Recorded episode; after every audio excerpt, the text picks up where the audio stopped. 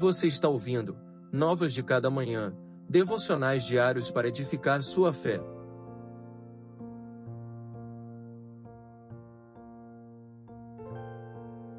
Devocional de número 132 Detesto a falsidade. Odeio e detesto a falsidade, mas amo a tua lei. Sete vezes por dia te louvarei, porque teus estatutos são justos. Salmos 119, versos 163 e 164. A declaração do salmista de rejeição à falsidade, talvez como nunca em toda a história, nos soa extremamente familiar. Vivemos em uma sociedade guiada pela aparência. Nossa comunicação mais eficaz é a visual. Como disse alguém certa vez, uma imagem vale mais que mil palavras.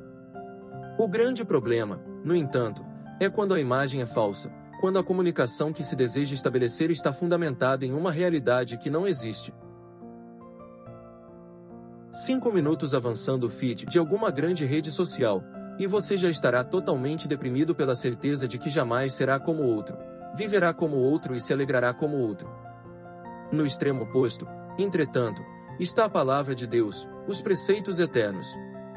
Dela emana a verdade do Pai, que não apenas nos revela a sua soberana vontade, mas também nos leva a compreender quem somos e qual é a nossa identidade em Cristo.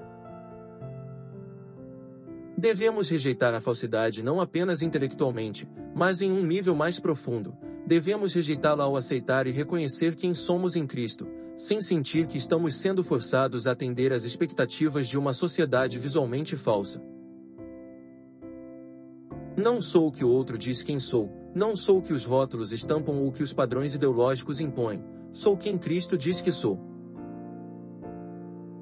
Tal verdade é libertadora, pois solta o coração das amarras criadas pelo mundo em sua tentativa de encontrar sentido para a existência longe de Deus.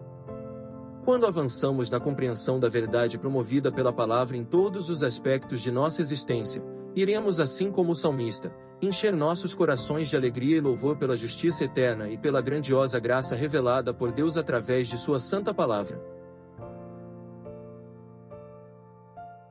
Que Deus lhe abençoe.